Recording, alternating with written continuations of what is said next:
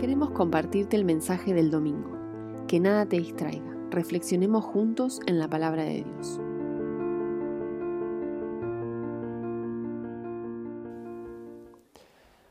Bueno amigos y amigas de Radio Vida, aquellos que nos escuchan, sea cual sea el lugar donde te encuentres justo en este momento, qué importante y para nosotros es un privilegio que podamos conectar de alguna manera a través de este programa. Y estamos en este mes de diciembre eh, enfocados en un lema. Y el lema es el enfoque principal. Y con nosotros vamos a tener hoy compartido un programa con Obed. Obed es de Venezuela, ya está hasta hace un tiempo acá en Argentina, así que Obed, puedes saludar a la audiencia, a ver qué, qué, qué es lo que anda escuchando la gente.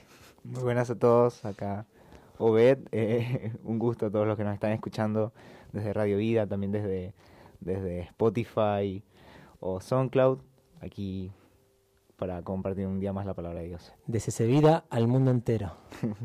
y la reflexión de hoy surge cuando vemos el, el, pesebre, creo que Navidad es como el emblema, ¿no? ¿Ven? Es como si no hay pesebre, no hay Navidad. Y lo interesante es esta cuestión quizás que surge como una eh, como un problema teológico, como una como un conflicto teológico esto de ver al bebé. Porque uno si se pone a pensar, eh, cuando uno lee el Antiguo Testamento, es como que ve al Dios todopoderoso, al Dios omnipresente, no sé qué, qué otro atributo ves a vos en el Antiguo Testamento, ves a Dios el que, el que creó el mundo, ¿no? El creador. El creador, excelente. Y esto como que a veces uno se pone a pensar y ve el pesebre y ve al, niño o al bebé y ese es Dios. Y eso es muy loco porque uno dice, ¿cómo ese Dios que es todopoderoso, que es el, el Dios fuerte, el Padre eterno, y está encarnándose en un bebé? Por eso hoy vamos a hablar sobre esto de del niño Dios. ¿Y qué enseñanzas vamos a encontrar acerca de, del niño Dios y vamos a ver algunas, eh, algunas cosas que por ahí en Lucas 2 o por cuestión de tiempo no podemos profundizar, pero a partir de los versos 11, 12, hay, hay varias situaciones que vemos a Jesús en, como un niño, Dios siendo un niño. Y el primer punto tiene que ver con esto de, de que nos da una movilidad descendente. Esto que veíamos recién, ¿no? Como que la sociedad de hoy nos lleva a pensar de manera ascendente, ¿no? Nuestra cultura valora más a aquellos que están en la cumbre, aquellos que se esfuerzan por destacar, por sobresalir. No sé si vos ves esos que quizás quieren tener me gusta, esos likes, eh, quieren ser tendencia. ¿Qué es lo que por ahí ves hoy en la sociedad, en cuanto a esto de la movilidad ascendente que nos da la, la sociedad? Sí, completamente. O por lo menos tú ves en los ahorita todo en las redes sociales se maneja de, de yo, ¿no? Que, que, es mi vida, eh, mis fotos, mi, mi feed, que todo se haga bien para que la gente me pueda dar más likes quizás, o, o los memes, que soy más divertido, o la música que escucho, entonces uno comparte uno de sí mismo y es así como que para mí, para que me vean, ¿no? Claro. Y creo que también en los ámbitos donde nos desenvolvemos de la empresa, quizás en las fábricas o en los colegios, en las facultades, como que esta, esta fuerza nos lleva a decir, bueno, tenés que tener un título, tenés que ser alguien en la vida, y, creo que sí es válido, pero aquí Jesús nos muestra algo totalmente radical, que es esta movilidad descendente, o sea, que de ese Dios que, que hablamos anteriormente, desciende, o sea, ese Dios se hace carne, se hace humano, que siente como nosotros, y Jesús siendo Dios, ese bebé quizás frágil, indefenso, es totalmente distinto a lo que nos plantea la sociedad hoy. Y por eso la pregunta a los que, nos están escuchando, ¿cómo te estás moviendo? Eh, ¿De manera ascendente, o sea, aspirando a un reconocimiento, una publicidad, una medalla en la vida? ¿O estamos llevando una vida descendente? Jesús siempre miraba a los niños, a los pequeños, a los últimos, a los marginados y eso es mirar y vivir de una manera descendente. Pero lo segundo tiene que ver también con que Jesús estaba dispuesto a escuchar y a preguntar. Y dice el relato en, los versos de, Lucas 2, en el 46, el 47, dice que, que Jesús se sentó y escuchaba y hacía preguntas a los maestros que estaban enseñando. Y acá Dios, siendo un niño, siendo quizás un adolescente, tenía la capacidad, Jesús tenía esa capacidad de enseñar, de, exponer, de dar una cátedra. Pero él se disponía a preguntar. Pero lo más, lo más asombroso creo yo que es que Jesús se dispuso a escuchar. Y a veces es como que nosotros tenemos más esa tendencia a decir, a dar respuestas, a dar un comentario, a dar una opinión. Como que, viste, cuando termina un partido de fútbol, los programas que vienen después del partido de fútbol es como que constantemente hay una opinión, hay algo para decir. Y nosotros a veces adoptamos lo mismo en nuestra vida. Y quizás a veces como cristianos necesitamos detenernos, así como Jesús se sentó, escuchó e hizo preguntas. Entonces te pregunto, quizás Obed, para que la gente que nos escucha un poco, eh, ¿qué pasaría si nosotros tuviéramos, o vos personalmente tuvieras más espacios donde tenés, tenés esos espacios para sentarte y escuchar y preguntar. ¿Qué provocaría eso en tu vida?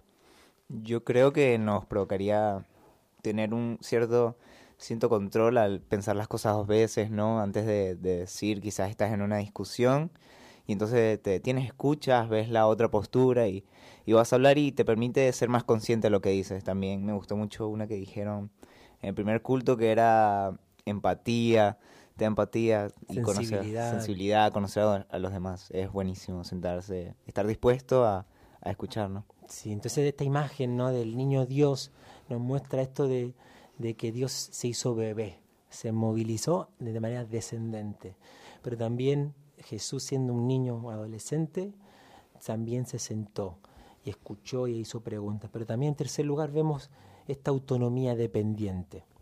Quizás son dos palabras totalmente opuestas, porque autonomía tiene que ver con esto de quizás la, la, capacidad que cada uno de nosotros tiene de hacer cosas por sí solo. Pero también dependiente, o sea, esto de que quizás la persona que es incapaz de hacer cosas por sí solo y necesita la ayuda de otros. Y Jesús es como que se entrecruzan estas dos palabras autonomía y dependencia. Cuando uno lee el texto en ahí en Lucas 49, 2, 49, dice que Jesús les dice a los padres, tengo que estar en los negocios de mi padre. Parece que a su edad ya tiene una convicción, tiene una seguridad de sí, de poder estar haciendo lo que él desea. Pero también el verso 51 dice, Jesús vivió sujeto a ellos. Y esto es como que da a entender estas dos cosas. Jesús iba por la vida, uno lee los evangelios y es algo que se repite. Jesús iba por las aldeas enseñando, predicando, sanando, multiplicando los panes, resucitando a los muertos.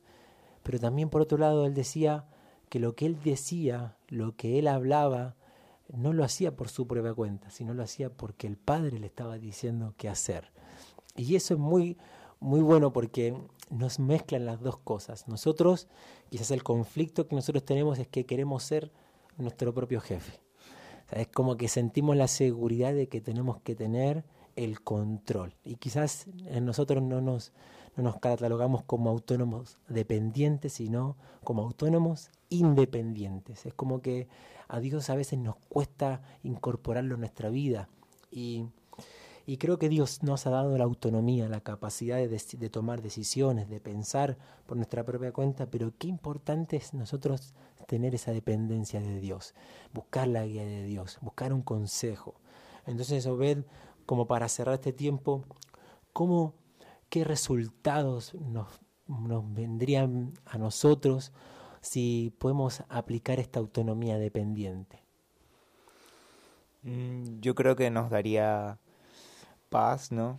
Al tener paz, al pensar de que dependemos de Dios y que no solamente estamos solos, también lo que hablaban de, de esta compañía, ¿no? Nombraron en, el segundo culto y nada, estar seguros, diría yo. Bueno, exactamente, es como que uno no está solo, o sea, siente que no bueno, está Dios siempre, claro. pero reconocer esa presencia de Dios y también esa, ese consejo de un amigo, de un hermano en la fe, que nos ayuda. Entonces esta imagen, cuando veas un pesebre, esta imagen del bebé, del niño Dios, nos haga recordar estas tres cosas, ¿no? Dios siendo bebé se movilizó de manera descendente. En segundo lugar, que esa disposición de preguntar y escuchar. Y en tercer lugar, nos muestra esa autonomía dependiente. O sea, que en ese momento como bebé era dependiente de sus padres, pero cuando él crecía entendía que tenía que estar en los negocios de su Padre Celestial. Así que querido oyente, esperamos que pueda ser de mucha bendición este programa y esperamos que, puedan eh, disfrutar de la compañía que Radio Vida 107.3 y también en las plataformas digitales puedan ser de mucha bendición. Obed, ¿te gustaría orar para la audiencia y que esta palabra pueda eh, ser mucho más, calar mucho más profundo en nuestras vidas? Bueno, eh, gracias Señor por este día, Señor bendícenos. Gracias porque, por lo que pudimos aprender el día de hoy, Señor.